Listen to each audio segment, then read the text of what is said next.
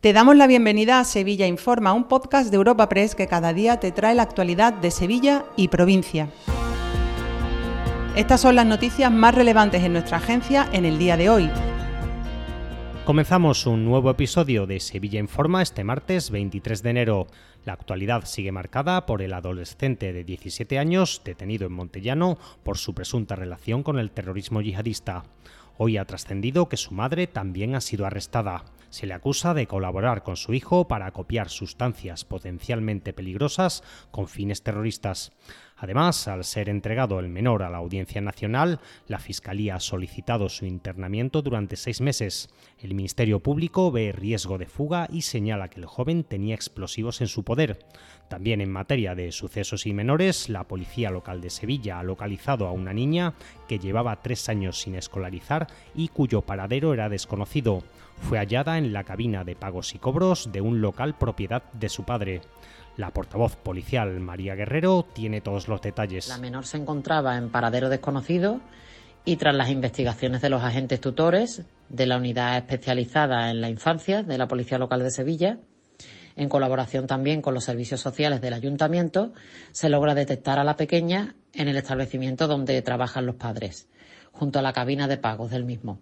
La menor ya contaba con un expediente de posible situación de riesgo y desamparo activado desde el mes de julio del año pasado, cuando fue atendida en urgencias del Hospital Virgen del Rocío por unos cortes en el anterior. En el apartado municipal, ronda de contactos del alcalde José Luis Sanz en Madrid. Con motivo de la Feria Internacional del Turismo, FITUR, el primer edil ha celebrado diferentes reuniones en la capital.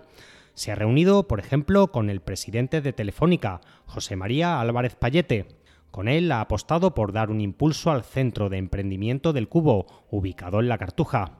También ha tenido un encuentro con el presidente del Banco Iberoamericano de Desarrollo, Sergio Díaz Granados. Le ha propuesto que Sevilla acoja en 2026 una cumbre iberoamericana. Sería, por cierto, tres años antes del centenario de la Exposición Iberoamericana de Sevilla de 1929. La agenda de Sanz en Madrid incluye citas con los embajadores de Estados Unidos, China o Francia. Lo cuenta el propio regidor hispalense, José Luis Sanz. Hemos estado hablando con su presidente, José María Álvarez Payete, de impulsar el espacio tecnológico en la ciudad de Sevilla, de construir entre los dos esa Sevilla que queremos de la innovación y el conocimiento. Nos hemos reunido con el Banco Iberoamericano de Desarrollo, que nos han expresado su interés en organizar en Sevilla una cumbre iberoamericana en 2026. Dentro de unas horas me reúno con el consejero delegado de Endesa, José Boga, donde vamos a tratar también importantes proyectos para la ciudad de Sevilla. Y vamos a reunirnos también con los embajadores de Estados Unidos. También tenemos que señalar que mañana se cumplen 15 años ya del asesinato de Marta del Castillo. Su cadáver sigue en paradero desconocido. Para conmemorar la efeméride y reclamar avances en la investigación, ha sido convocada una concentración. Será a las 11 horas ante los juzgados del Prado de San Sebastián. La familia de Marta del Castillo espera una nutrida asistencia al acto, sobre todo después de los pocos satisfactorios resultados del informe sobre el teléfono móvil de Miguel Carcaño, que sigue en prisión por el crimen. Escuchamos al abuelo de Marta, José Antonio Casanueva. Mañana a las 11 de la mañana tenemos previsto la, concentración ahí delante de los juzgados, ¿no?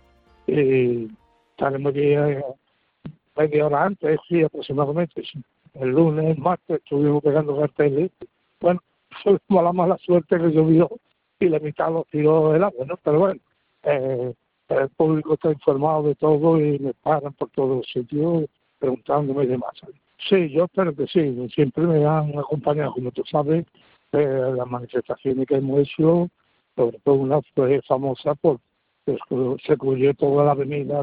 Dos apuntes antes del cierre. La empresa de dos hermanas, Ebiosis, ha presentado un ERE para despedir al 90% de su plantilla y la Policía Nacional ha recuperado dos cuadros del pintor Antonio Milla que habían sido robados. Te recordamos que puedes suscribirte y descubrir el resto de episodios de este podcast en nuestra web entrando en europapress.es barra podcast o a través de las principales plataformas de podcasting.